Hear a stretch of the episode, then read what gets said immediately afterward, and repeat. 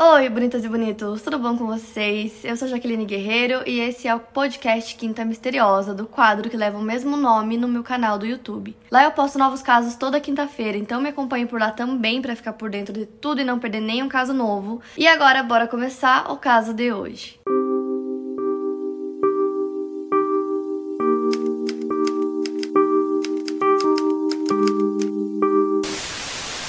Abigail Williams nasceu no dia 23 de junho de 2003 em Michigan, nos Estados Unidos. O seu apelido era Abby e ela foi criada por sua mãe Anna Williams e as duas tinham um ótimo relacionamento, elas davam super bem. Já a Liberty German nasceu no dia 27 de dezembro de 2002 em Indiana, Estados Unidos. O seu apelido era Libby e ela era uma atleta talentosa, morava com seus avós, que eram seus tutores desde os 3 anos de idade. Seus avós a descreveram como sendo muito sábia além da idade dela, e a sua avó Beck até disse que a Libby já tinha a carreira que ela queria traçada, ela queria trabalhar com o FBI, queria resolver crimes, queria ajudar as pessoas. Na época do caso, a Libby tinha 14 anos e a Abby 13, e elas eram colegas no time de vôlei, que foi quando elas ficaram amigas, e as duas estavam na oitava série. E elas moravam em Delphi, que é uma cidadezinha indiana, que era conhecida como uma área rural, tranquila e unida no centro de Indiana, descrita pelo xerife como uma pequena cidade dos Estados Unidos, que tinha uma rua principal que ia da prisão ao tribunal e à biblioteca, aquela típica cidadezinha dos Estados Unidos, onde todo mundo se conhece, é uma comunidade muito unida.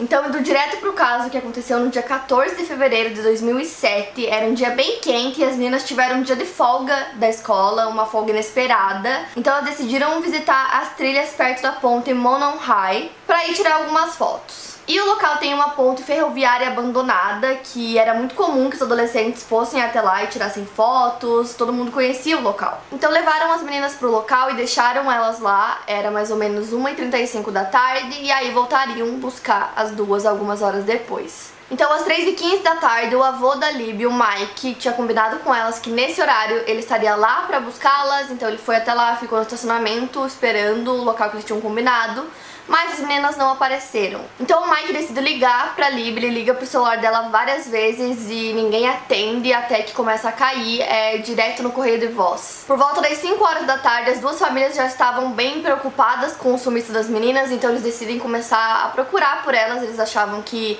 elas tinham se perdido ou que tinha acontecido alguma coisa nesse sentido, então todo mundo começou a procurar pelo local, só que ninguém conseguia encontrar elas, já tava começando a escurecer, já tava ficando tarde, então eles decidem chamar o xerife da cidade. Por volta das 6 horas da tarde, o xerife, vários policiais e muitos voluntários já estavam lá no local ajudando na busca. É uma cidade pequena, então tem cerca de 3 mil habitantes e aí as notícias correm muito rápido, então todo mundo começou a ajudar e a procurar pelas duas. O xerife disse que naquele momento eles não tinham nenhuma razão para acreditar que as meninas estavam em perigo. As equipes de busca pensaram que as meninas simplesmente tinham se perdido nas trilhas e que não conseguiram encontrar o caminho de volta, então começaram a procurar por elas em todas as trilhas. Conforme as horas iam passando, mais voluntários se juntavam à busca, mas eles não conseguiam encontrar as meninas de jeito nenhum. E a única pista real da localização das duas era uma foto que a Libby tirou da Abby caminhando ao longo da ponte e ela postou no seu Snapchat às duas e nove daquele dia. As horas foram passando, a temperatura caía e a busca continuou até meia-noite, quando foi oficialmente suspensa, embora alguns familiares e amigos tenham continuado a busca durante a noite. A busca foi retomada na manhã seguinte, que era 14 de fevereiro, Valentine's Day, né, o dia dos namorados nos Estados Unidos e as equipes decidiram ampliar a área de busca, vagando mais longe dos trilhos da ferrovia abandonados e em áreas arborizadas abaixo da ponte e ao longo do Deer Creek. Eles mal tinham retomado a busca oficial quando um investigador encontrou os corpos por volta do meio-dia nos fundos de uma propriedade privada que fica a cerca de 800 metros de onde elas foram deixadas para fazer uma caminhada no dia anterior. Essa propriedade tem 12 hectares e o dono se chama Ron Logan, de 77 anos, que não foi considerado suspeito. E o Logan já tinha essa propriedade há 53 anos e nunca tinha acontecido nada lá, então ele disse que ele não conseguia entender como aquilo aconteceu, né? Como eu disse pra vocês, a notícia correu muito rápido. Ele disse que quando escutou, imaginou que as meninas estavam bem, que elas talvez tivessem pegado carona com algum amigo, alguma coisa do tipo, já que eram adolescentes.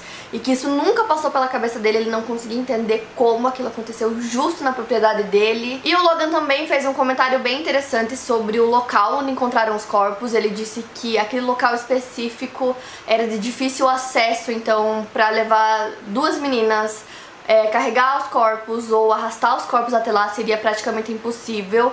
Então ele disse que para chegar até lá elas teriam que ir andando. Então isso dá a entender que o assassino ameaçou ou obrigou as duas a irem andando até aquele local e assassinou as duas lá. E até hoje não foi divulgado nenhum detalhe sobre como foi encontrado o corpo das meninas, se tinha alguma marca, a causa da morte, não foi divulgado nada. E a principal evidência que a polícia tem é um vídeo que a Libby gravou no celular dela, provavelmente momentos antes da sua morte, ela mostra no vídeo um homem caminhando atrás delas na ponte e a polícia nunca forneceu esse vídeo completo ou nunca deu um contexto pro vídeo, explicou o que estava acontecendo no vídeo, tem pouquíssimos segundos que foram divulgados e a Lib foi considerada uma heroína por ter tido essa noção de que as duas estavam em perigo e que tinha uma pessoa seguindo elas e ela ter começado a gravar esse vídeo porque talvez ela não tivesse gravado nada seria ainda mais difícil de tentar encontrar esse assassino. Os investigadores divulgaram duas imagens granuladas daquele vídeo que mostra um homem caminhando atrás das meninas naquela ponte. E eles também disseram que acreditam que o homem que assassinou as duas também mora em Delphi. Eles acreditam que ele conhecia o local principalmente quando o dono da propriedade disse que para chegar naquele ponto específico tinha que ser alguém que conhecesse o lugar. E nesse vídeo divulgado as garotas estão perto do final da trilha que desce em direção a Deer Creek. Então a partir daquele ponto elas teriam que refazer o seu caminho na trilha e voltar pro estacionamento para encontrar o Mike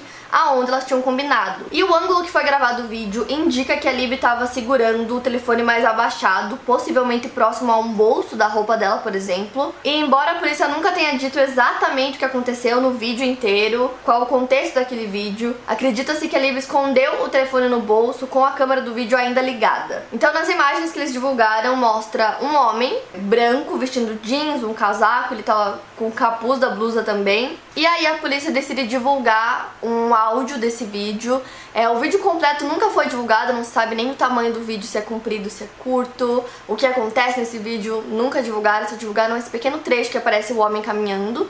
E aí divulgaram também um áudio desse vídeo, que é bem curto, eu vou deixar pra vocês é, o vídeo e o áudio aqui na descrição. Então esse áudio foi divulgado no dia 22 de fevereiro de 2017, foi só áudio, sem vídeo.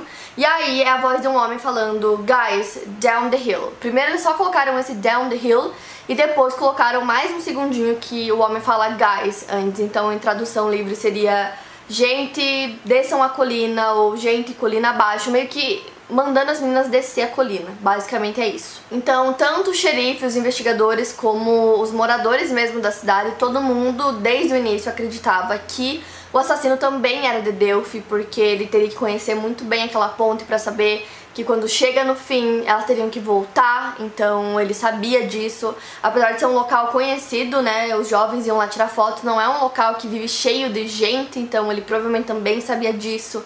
Provavelmente conhecia aquela parte da propriedade para conseguir é, levar as meninas até lá ainda com vida e deixar né, os corpos lá num local de mais difícil acesso, onde demorariam algumas horas para encontrar os corpos. Então, desde o início, é, todo mundo acreditava que ou o assassino mora em Denfe ou morava, mas de qualquer forma ele conhecia o local. Porque basicamente, pelo que eu li sobre o local, é essa ponte abandonada, então você anda pela ponte e quando chega no fim tem um riacho e aí é, tem floresta, então ali acaba e você tem que voltar. E ali onde acaba a ponte e começa a floresta, é a partir dali que começam as propriedades privadas. Então essa pessoa sabia que as meninas iriam voltar. Então tem algumas pequenas teorias sobre o assassino. A primeira é que ele mora ou morava em Delphi, por isso que ele conhecia super bem o local. A segunda é que o assassino estudou o local, então ele foi lá várias vezes, ele sabia tudo que tinha lá e aí ficou esperando até que ele encontrasse uma vítima.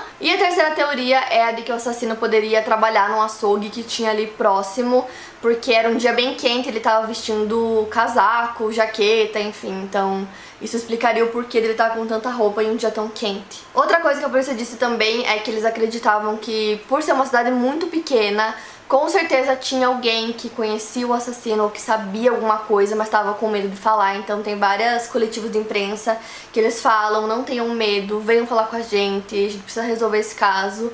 Mas até então não tinha aparecido nada. E aí, mais de dois anos depois do crime, eles decidem divulgar um vídeo, um pedacinho do vídeo, porque até então era só tipo um print, né? É, do homem, era tipo uma foto que eles fizeram, e aí o áudio sem vídeo dessa vez eles divulgaram um vídeo que mostra o homem caminhando e todas essas divulgações, tanto do áudio quanto foto, vídeo, foi tudo simplesmente para tentar encontrar o assassino numa cidade tão pequena, ninguém aparecia para falar nada, ninguém sabia quem era aquele homem.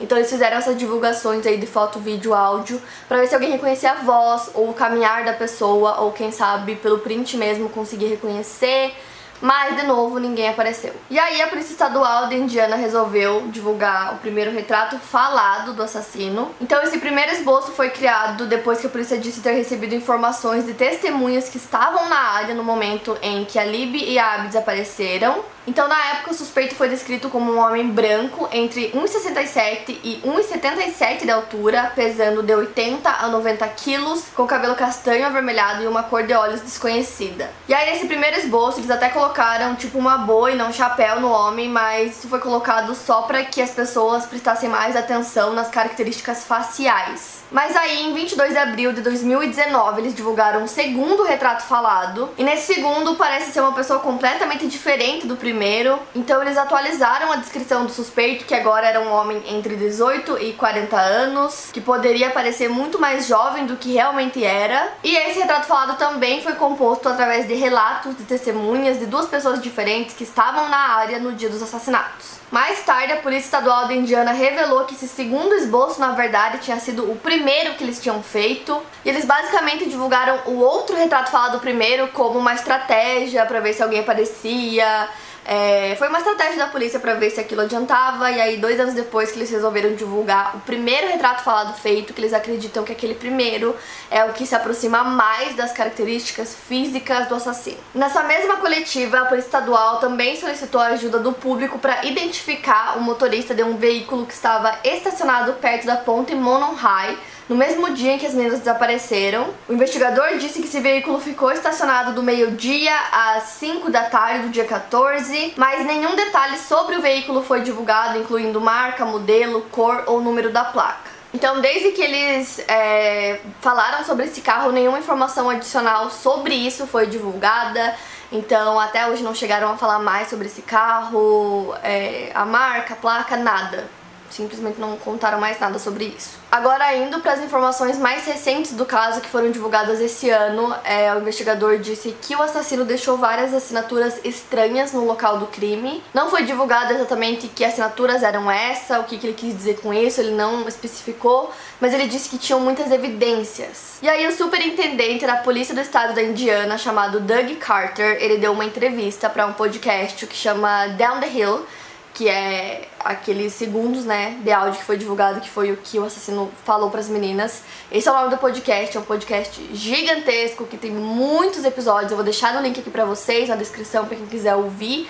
Tá em inglês, mas tá bem completo. Então, nessa entrevista que ele deu pro podcast, ele disse entre aspas: "É incrível termos um vídeo, uma fotografia, um som e não sabermos quem é essa pessoa." Fecha aspas. Inclusive, como é um caso mais atual, o vídeo, a foto, o áudio foi tipo assim mostrado em todos os jornais, em vários lugares do mundo, gerou muitas, muitas denúncias, mas nenhuma denúncia levou a uma prisão. E esse foi um caso que chamou muita atenção da mídia, então trouxe muita visibilidade para a cidadezinha de Delphi, que é uma cidade minúscula então, muitas pessoas falam sobre esse caso até hoje. E eles falam que lá parece que ninguém esqueceu do caso, é uma coisa super presente lá na cidade. E aí, os familiares das meninas dizem que eles não perdem a fé, que eles acham que o caso vai ser solucionado, que eles vão encontrar o culpado. Inclusive, o sargento da Polícia Estadual, Kim Riley, disse que os investigadores entrevistaram mais de mil pessoas, incluindo possíveis testemunhas, suspeitos e qualquer pessoa que possa ter informações sobre atividades suspeitas no dia em que as meninas desapareceram. Ele conta também que hoje tem entre 6 a 8 pessoas trabalhando diariamente no caso. Ele contou também que eles recebem dicas e possíveis pistas sobre o caso quase que diariamente. E cada uma dessas dicas e pistas que eles recebem, assim, de vários lugares, são enviadas todas para Delphi. Até agora foram mais de 40 mil dicas.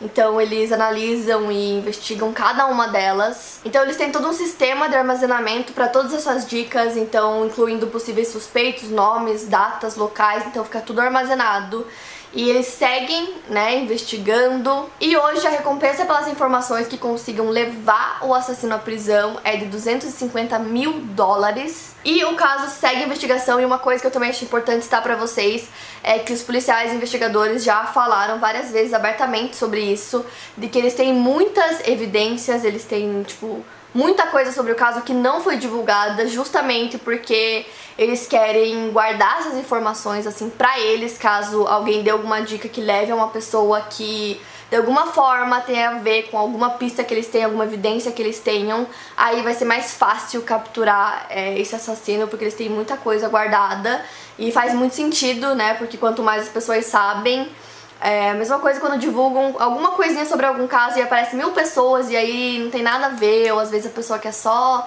é, fama, isso já aconteceu em vários casos, então eles guardam essas informações para que caso é, alguma se encaixe, né, alguma pessoa, algum suspeito se encaixe no que eles tenham, é muito mais fácil de prender, né, essa pessoa. O caso segue a investigação, vocês me pediram muito para trazer esse caso aqui para vocês, né, do assassino do Snapchat que é um caso que as pessoas falam muito sobre ele, que eu espero realmente que ele seja solucionado. É meio bizarro a gente imaginar como esse caso ficou grande, como as pessoas falaram e falam, na verdade, muito sobre ele, e ninguém consegue reconhecer esse homem, é, que apesar de estar usando muita roupa, dá pra ver um pouco assim do rosto dele, o jeito que ele anda, a voz, então ninguém conseguiu reconhecer ou conseguiu e por algum motivo é, ficou com medo. Para mais casos, siga meu podcast aqui no Spotify. Lembrando que os casos novos saem primeiro lá no meu canal do YouTube toda quinta-feira. Obrigada por ouvir, até o próximo caso.